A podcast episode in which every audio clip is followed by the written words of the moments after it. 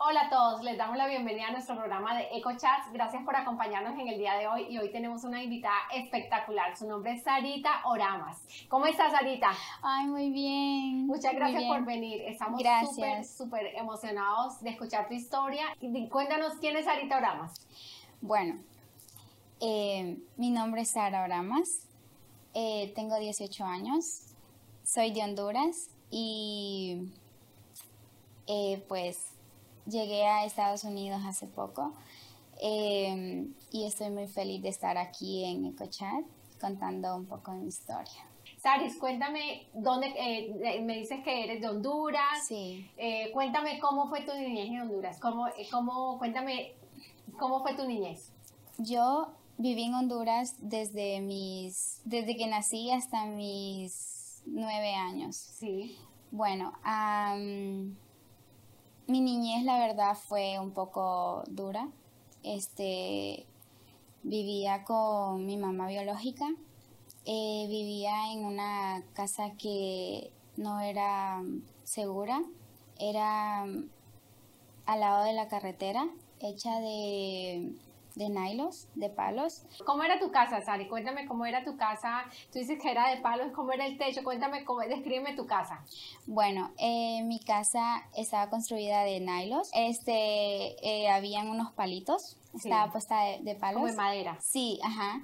Y pues entraba todo el agua cuando llovía y después poco a poco íbamos poniendo zinc y que eso nos ayudó un poquito. Yo eh, recuerdo que no estudiaba, yo no iba al colegio, pero lo que pasaba haciendo era este para poder, no sé, eh, comer, algo así, íbamos, yo iba a cortar café, entonces, este, me iba con otras amigas y la familia de sus amigas a cortar café, me levantaba todas las mañanas muy temprano para irnos en un carro.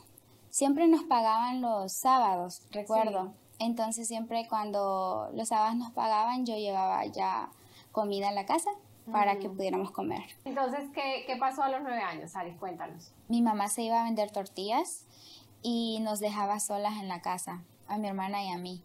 Entonces, eh, en una de esas mi hermano, mi hermano mayor llegó y pues él intentó abusar de mí. Me tiró a la cama, entonces estaba intentándome quitar la ropa y todo eso, pero eh, no logró hacerme nada porque en ese momento iba pasando una persona en la calle.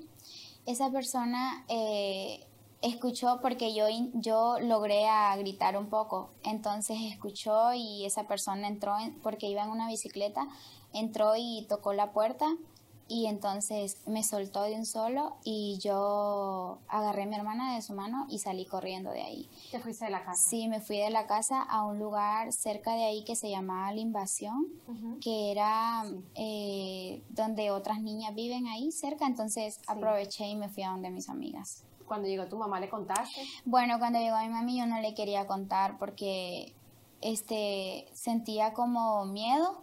Sí. Y entonces no no le dije nada. ¿Cómo te sentías tú? Pues la verdad me sentía triste porque yo decía en mi mente que porque a mí me tenía que pasar eso si era su hermana.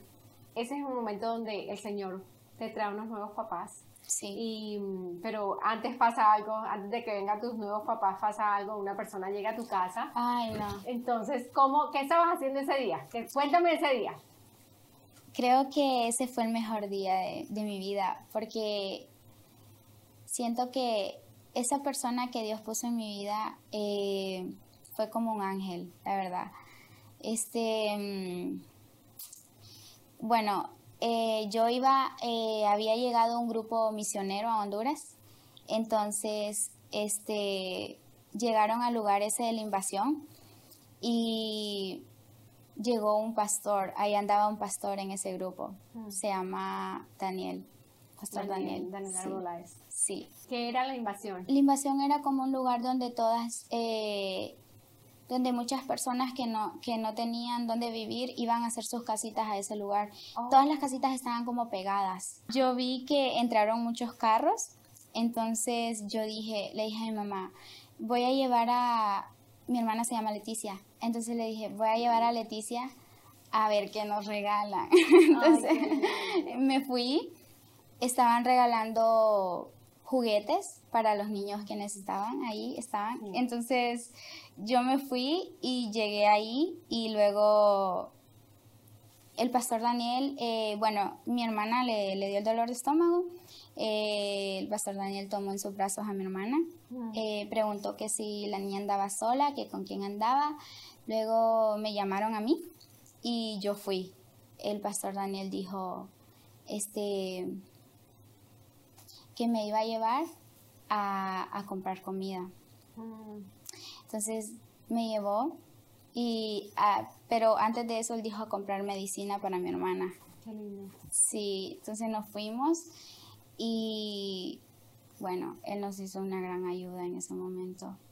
Eh, luego el pastor Daniel me dice que va a mandar a, mm, a una persona otra vez pero que esa vez va a ser para que ella no siga viviendo ahí donde estaba.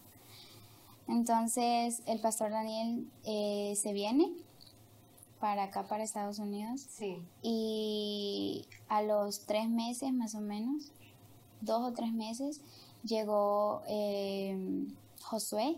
Josué. Sí. Josué Cook. El pastor Josué Cook. Sí. Qué lindo. Él fue y me, eh, me dijo que, que alistara mis cositas, la ropa y todo eso. Eh, me subí al carro con, porque nos sacaron de ese lugar a mi hermana y a, a mi mamá y a mí. Sí. Y nos llevaron para otro lugar de ahí mismo de San Pedro, pero ya en una casa segura. Nos regalaron camas eh, para que pudiéramos dormir ahí, una estufa para, donde podíamos cocinar mm. y todo eso. Después, al poco tiempo, eh, otra vez volvió a llegar el pastor Daniel con otro grupo de misioneros. Pero en esta vez iba mi mamá. Eh, desde, ese momento ella sintió una conexión conmigo y siento que yo también la sentí con ella. Y solo quería estar con ella. Ella me, me decía que cuáles eran mis sueños.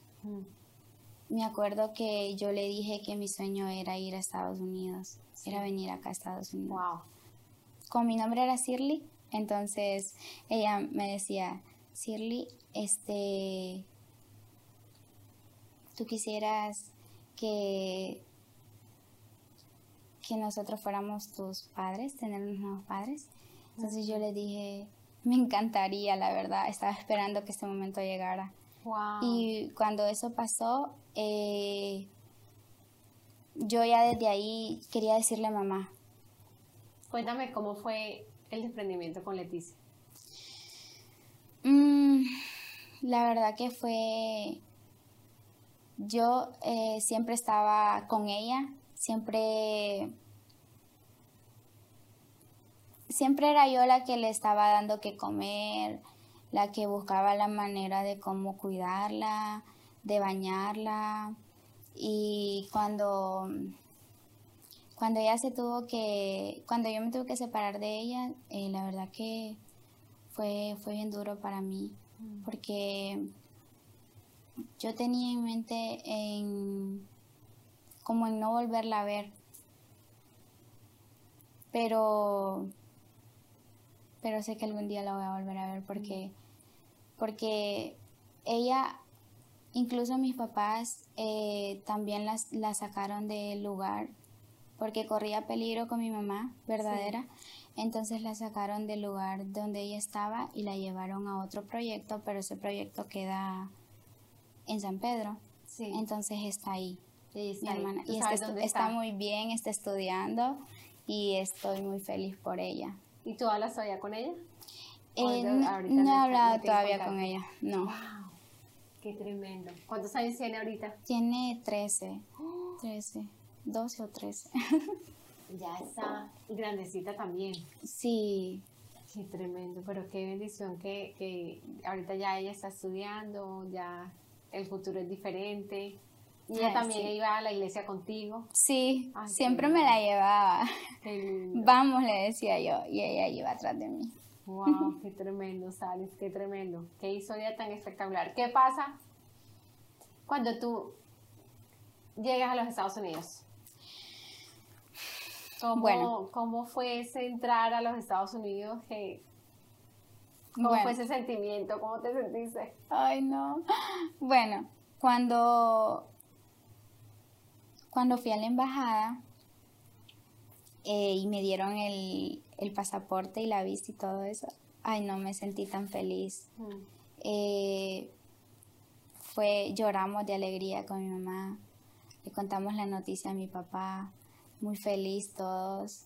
Eh, ya a los días ya comenzamos a salir, a, alistar maletas, mm. a salir ya y fui por última vez a despedirme de mis amigas a los hogares de nuevo. Luego, este, em, nos fuimos al aeropuerto. Cuando, ay, no estaba muy nerviosa porque cuando por primera vez yo me iba a subir a un avión. Entonces mi, mi idea siempre había sido, oh, no sé, eh, como eso de subirme a un avión que, que uno siente muchas cosas, nervios. Sí, nervios. sí, entonces cuando, cuando me subí fue muy bonito porque ya decía, por fin, ahora sí que en realidad voy a estar con ellos. Qué lindo. Sí, y que, ay no, fue muy bonito. Qué lindo. Entonces llegaste acá, ya tú venías preparada. Cuando tú entraste al colegio en, allá en Honduras, cuando comenzaste, eso fue tu primera vez en el colegio, o sea que tuviste que aprender a escribir. A, sí. todo era nuevo a los, ¿cuánto? ¿Tenías como 10 añitos? ¿9 añitos? 11. 11 años cuando ya entraste al colegio en forma. Eh, bueno, primero eh, estaba en eh, recuerdo que cuando estaba en Honduras, pues obviamente en el lugar de ese de San Pedro, ahí solo tenía, ahí solo estaba en primer grado. Pero cuando llegué a la casa de Blancanieves, de un solo me pusieron a quinto grado. Wow. Entonces yo, yo me acuerdo que fue bien difícil para mí esos momentos porque no sabía ni siquiera escribir, ni leer, ni lo que estaba haciendo, pero poco a poco fui aprendiendo. Saliste adelante. Sí. Del Señor. Ay, qué lindo. Qué linda historia.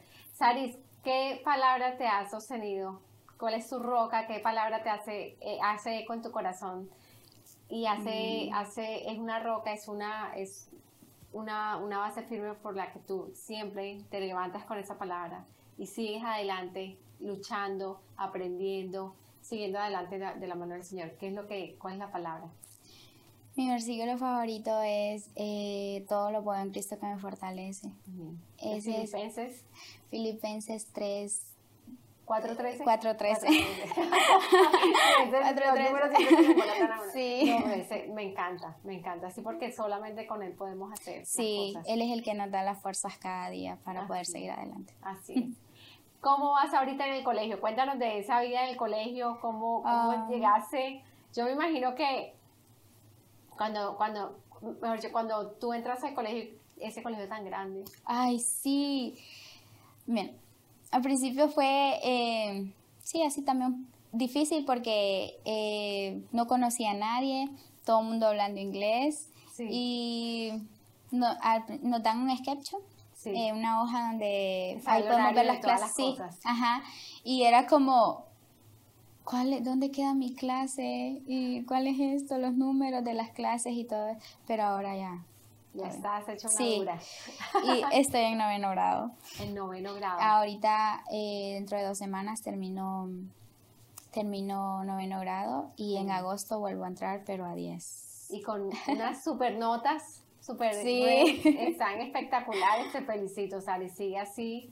Me encanta cómo como toda esa historia tan impresionante, como el Señor te ha guardado, te ha llevado y ahorita estás, em, gracias al Señor, estás aprovechando esta gran oportunidad que tienes de estudiar, de salir adelante y de florecer y de brillar para Jesús. Qué lindo, qué lindo.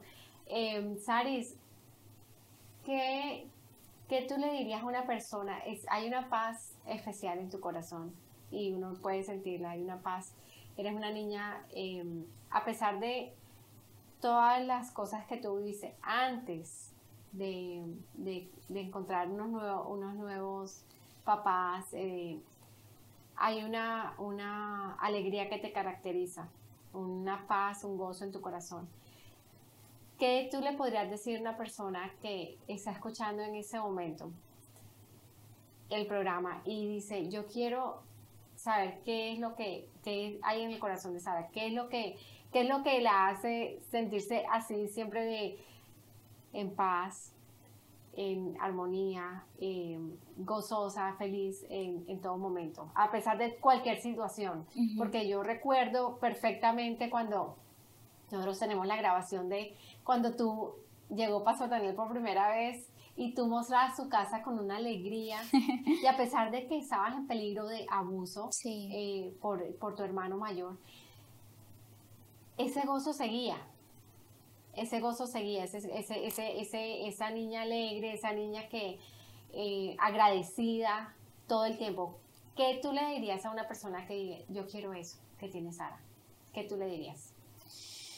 Pues yo primero que todo le diría que, que buscaran de Dios, que sabiendo que si tienes a Dios en el corazón, lo tendrás todo. Eh, que siempre busquen ese encuentro con Él, porque la verdad que cuando, cuando uno tiene a Jesús en la vida, prácticamente tiene todo, o sea, todo. Cuando digo todo, es todo. Amén. Y siento que esa es la paz que yo tengo, el poder creer y confiar en Dios, tener fe también. Gracias, Sari. Sari, dime una persona, o si quieres, tienes más, que en tu vida han hecho la diferencia, que tú dices, y que han modelado el carácter de Cristo, que te han, hecho un ejemplo, han sido un ejemplo para ti. ¿Quiénes, qué personas se te vienen a, la, a, la, mente en ese momento? Bueno, primero eh, tengo tengo varias, ¿verdad? este, siento que mis papás, mis papás, eh, pues no solo porque sean mis papás, sino porque esas personas siempre han estado ahí para mí, siempre han estado pendientes de mí y ellos son los que me han impulsado a seguir adelante cada día. Me dicen que, que puedo cumplir mis sueños. Así es. Y que todo lo puedo si me lo propongo hacer. Entonces ellos siempre me han estado dando ese empujón a mí para que yo pueda seguir con mi vida. Qué lindo. ¿Qué otra persona? Y esa otra persona es que eh, mi tía Sonia ah, de los hogares. Ah. ella, mm, ella también siempre me estuvo aconsejando y siempre me, me ayudaba, hablaba conmigo y de ella aprendí muchas cosas. Wow. ¿Qué en ese momento te acuerdas, que, cuando tú piensas en tus papás, en Julio y Sol, ¿qué, te ha modelado ellos que tú dices, yo quiero ser así cuando sea grande? Eh, esas personas que nunca se rinden y que siempre, siempre están dispuestos a ayudar a los demás. Mm, y que sea como sea, ellos siguen adelante y los, de verdad que los admiro muchísimo. Yo, yo ahorita soy grande, pero cuando sea más grande quiero ser como ellos. cuando sea más grande.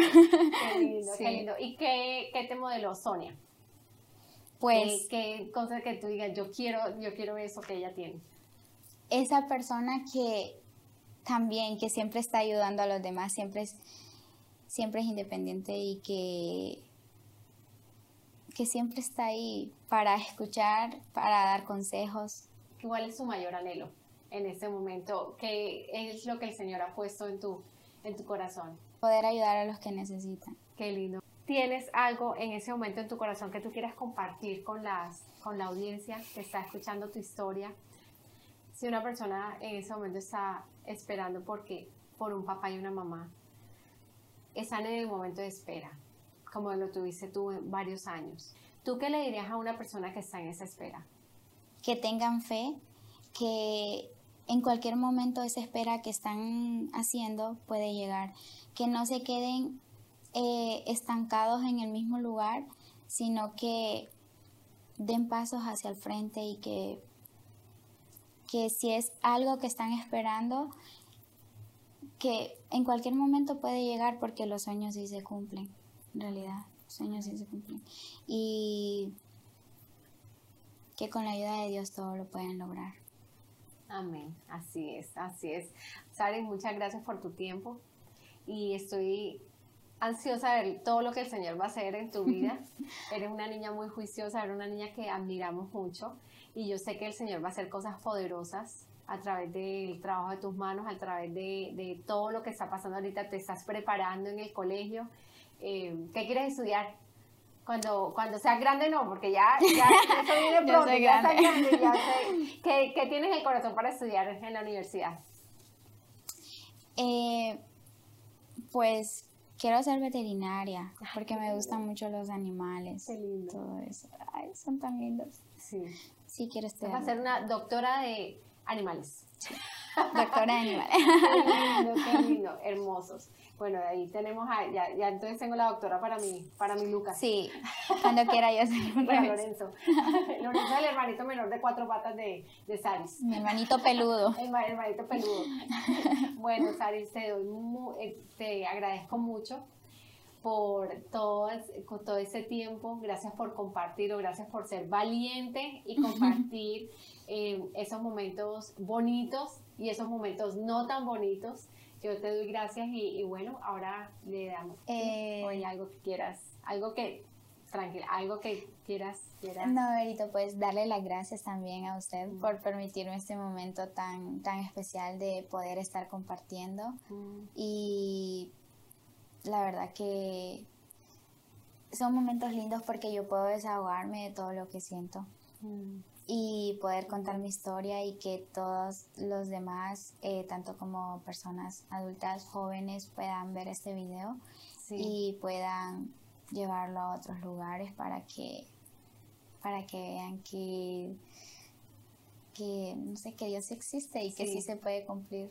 Sí, que Dios es un Dios de promesas. Sí, Dios es un Dios de promesas y Él lo que promete lo cumple. Así es, amén. Él lo que promete lo cumple lo cumple en su tiempo. en su tiempo, pero lo cumple. Pero lo cumple. Bueno, Sari, muchas gracias. Gracias por todas esas palabras que nos compartiste. Gracias por...